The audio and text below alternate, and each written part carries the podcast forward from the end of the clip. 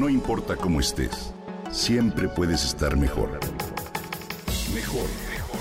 Con Reavivadas.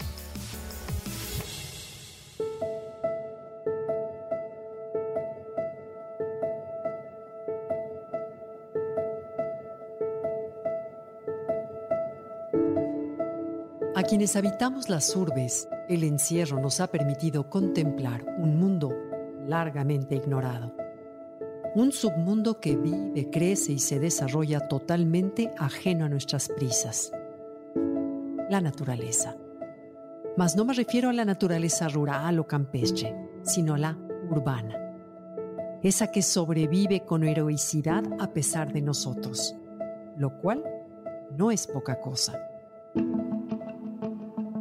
Una de las ventajas que la reclusión nos ha dado es la capacidad de observar, por ejemplo, la vida de las flores desde su nacimiento, como es el caso de los agapandos que florecieron y se marchitaron ante nuestra vista cuando su temporada terminó. El cortejo entre los pájaros, el juego de las mariposas, las ardillas que a diario se pasean por el árbol, en fin. Hemos aprendido a apreciar algo que antes ni siquiera notábamos. Inmersos en esa dimensión del mundo, Pablo, mi esposo, decidió alimentar a los pájaros con alpiste para beneficio de ambos. Así que a diario riega una buena cantidad de dichas semillas cerca de la ventana donde comemos. Pasaron semanas sin que un solo pájaro se acercara. Te van a crecer árboles de alpiste, le comenté en broma alguna vez. Hasta que, gracias a la persistencia, un día llegó una pajarita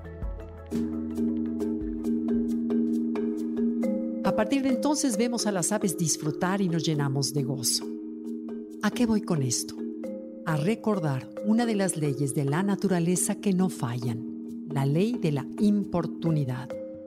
Es decir, insistir, insistir, insistir. Algunas veces toma tiempo ver los resultados de un esfuerzo, como cuando una gota de agua cae de manera constante sobre una piedra que termina por agujerarse. Sin embargo, la mayoría de nosotros espera resultados inmediatos y la vida no siempre funciona así. ¿Por qué se le llama importunidad? Porque si persistes en tus demandas, incluso al grado de ser inoportuno, molesto, las lograrás. Siempre y cuando se trate de algo bueno y honesto para todos y se haga desde un lugar de conciencia y bien.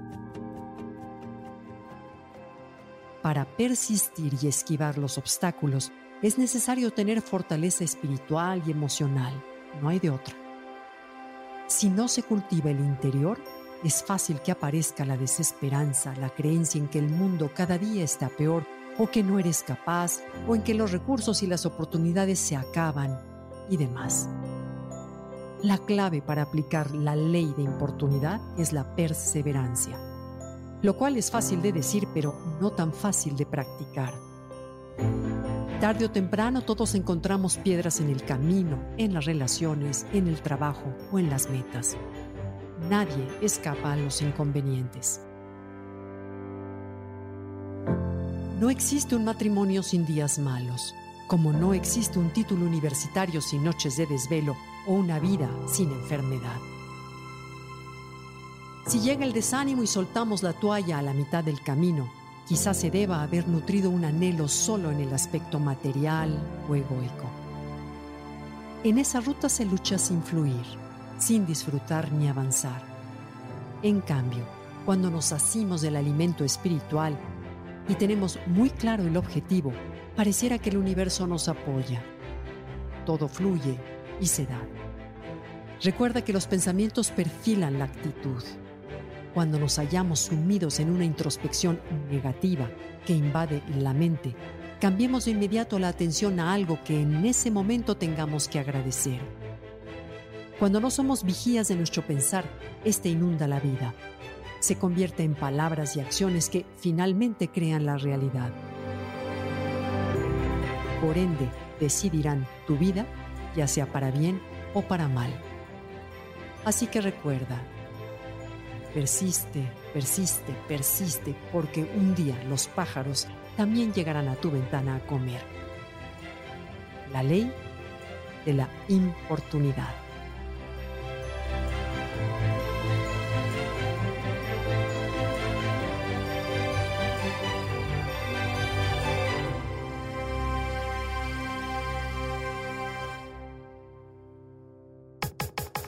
Comenta y comparte a través de Twitter. Gaby-Vargas. No importa cómo estés, siempre puedes estar mejor. Mejor, mejor. Con Gaby Vargas.